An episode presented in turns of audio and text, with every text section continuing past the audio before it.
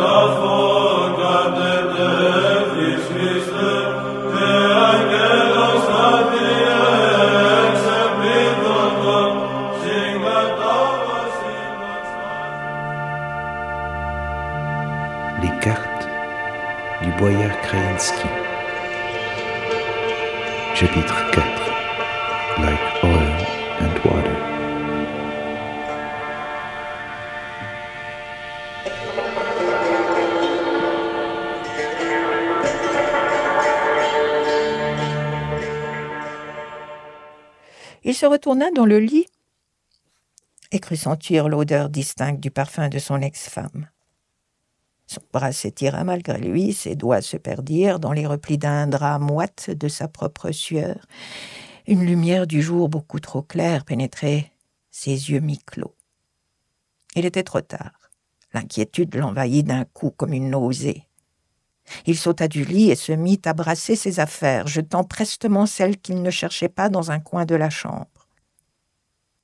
Plein de petites veines dans sa tête palpitaient. Il enfila les vêtements, se jeta dans la rue et là un taxi s'enfonça profondément dans le siège arrière, ce qui, dans son état, ne produisit pas le sentiment de confort voulu, mais une impression de confinement, d'enveloppement dans l'abat-joue d'une créature douteuse. Il était en retard, devancé par le temps, dépossédé de sa capacité d'agir. Il suait. Son dos collait à la chemise qui collait au siège.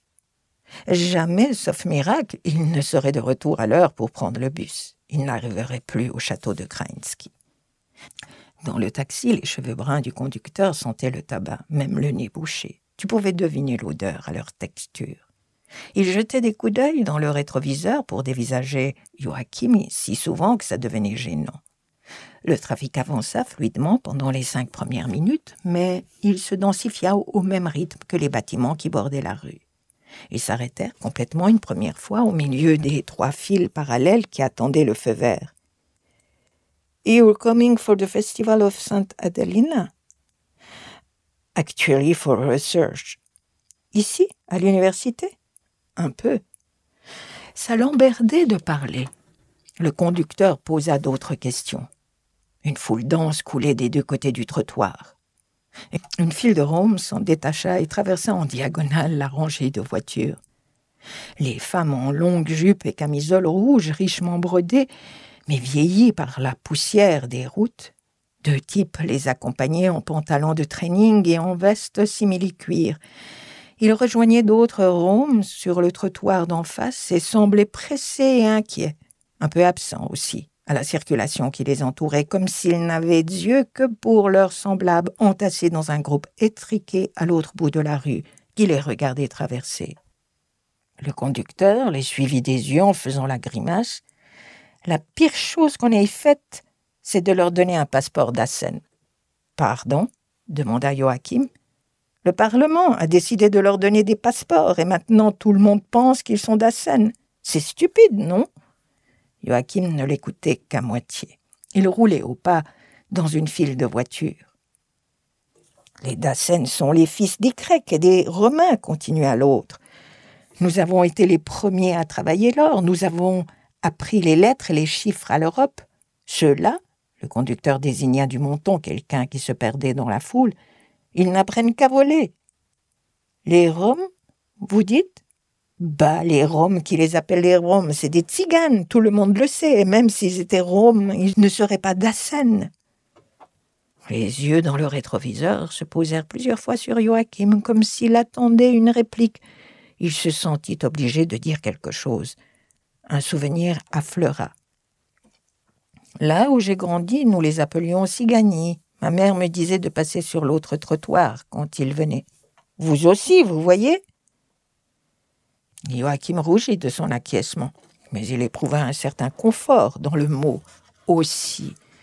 Un plaisir simple, de ne pas être seul, enfermé dans un taxi à l'arrêt, enfoncé dans un siège au milieu d'un pays que vous ne connaissez pas. Il est confortant qu'un humain vous dise Vous aussi. Ils passèrent un feu et durent s'arrêter au prochain, cette fois au milieu d'un carrefour. D'autres voitures qui avançaient dans le sens perpendiculaire restaient bloquées malgré le feu vert. Le conducteur se remit à produire des phrases. Maintenant, l'Europe dit que c'est des gens bien. Mais qui c'est qui les a? C'est nous qui les avons, les tziganes. Moi, je dis, If you like them, take them, take them all. Il tourna à droite dans une ruelle plus étroite qui s'avéra aussi bouchée que l'arrêt principale. Ils vont et ils y viennent. Ils ont un parti politique maintenant, Party Party, vous voyez. Le Strana Romirol, il s'appelle. Ils rôdent partout, même au Parlement. C'est facile pour eux, ils habitent sous les ponts. Quels ponts? Des ponts d'autoroute. Il n'y a pas tant d'autoroutes que ça en Dacénie, nota Joachim. Le conducteur le regarda dans le rétroviseur, la gueule confuse, et puis il rigola.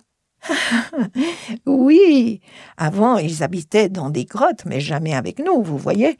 C'était bien ça. Maintenant, ils habitent avec vous, vous trouvez? Bien sûr que non, les Dassen et les Tziganes, c'est comme oil and water. Comment? Ils ne se mélangent pas. Mais ils sont partout. C'est ça qui ne va pas. Soit tu te mélanges, soit tu t'arrêtes d'être partout. Ils stoppèrent, secs cette fois, bloqués par un tramway qui émettait des tintements de cloches. Les voitures dans la file opposée n'avançaient pas non plus. Le chauffeur, lui, ne s'arrêtait plus. C'est pire qu'une maladie. Sauf que la maladie, vous pouvez vous vacciner. Eux, ils reviennent toujours. Le pire, c'est quand ils se cachent. Quand ils quoi? Ils se cachent. Quand ils se fondent parmi les Dassen. Parce que certains fondent, you know. Ils font semblant d'être Dassen, ils travaillent avec vous. Ceux-là, c'est les pires, parce que vous ne les reconnaissez plus. Et pourtant, ils en sont. Ça fait des mariages mixtes, suggéra Joachim. Quand un homme d'Assen ne trouve pas d'Assen qui veuille de lui. L'expression des yeux dans le rétroviseur changea. Voilà qu'il regardait le dernier des crétins. Like oil on water, main levée agitée au-dessus de la tête. Il y a dix ans, elle volait encore les enfants. Malgré le froid dehors, il commençait à faire chaud dedans. Joachim eut l'impression de s'enfoncer de plus en plus profondément dans le siège. Toutes les vingt secondes à peu près, le conducteur tapotait un rythme inconsistant sur le volant. Il portait une alliance. Cinq minutes au moins passèrent ainsi. Il redémarra enfin et la voiture s'élança sur une route dégagée, laissant dans le rétroviseur toutes celles qui s'engageaient sur une route de contournement. Il n'y a pas beaucoup de trafic en direction de l'aéroport, constata Joachim d'une voix qu'il s'appliqua à rendre claire dans l'espoir de changer de sujet. Le conducteur lui lança un bref regard vexé, et Joachim s'en réjouit. It's a new road, expliqua le conducteur. Nice road, acquiesça Joachim. Ils l'ont refaite à cause des touristes, toujours plus. Il y en a chaque année. Ça sera bien, ça sera bien, répéta le conducteur. Répéter ça lui procurait un plaisir évident. Un jour, ils vont faire une autoroute. Hum, acquiesça Joachim. Ils s'enfoncèrent dans une forêt. Nice forest, dit Joachim. Le conducteur se taisait. Des taches de lumière passaient à travers les branches et défilaient sur le capot. Même dans la voiture, ça sentait un peu la forêt, maintenant, à travers les bouches des ventilateurs. Lorsqu'ils en émergèrent, une tour de contrôle striée rouge et blanc apparut à l'horizon, une antenne plate tournoyait dessus. Plus que cinq cents mètres, pensa Joachim mais des pensées fermentaient encore à l'intérieur du taximan. Elles remontaient l'œsophage avec la persévérance d'une mousse brune qui eut le temps de prendre consistance dans sa bouche avant qu'il arrête son véhicule. Hitler s'est bien débarrassé des Juifs, il dit. Pourquoi il n'a pas fait la même chose avec les tziganes? Ses yeux luisaient de l'éclat d'une sincérité inquiétante. Il se parqua dans la zone de décharge. Joachim tira une liasse de couronne de son porte-monnaie, la jeta sur le siège arrière et sortit vite en laissant la portière ouverte. Le conducteur se contorsionna entre les deux sièges et se mit à compter les billets. Yes, many thanks, man. Il cria, tordu en ouvrant gaiement la bouche. Il clignait de l'œil. Joachim ne le vit plus faire. Il s'était retourné. Il traversa rapidement le parking de l'aéroport en regardant obstinément droit devant lui. Il entra dans le hall d'accueil et traversa le sol marbré pour atteindre la queue de gens formés devant le help desk.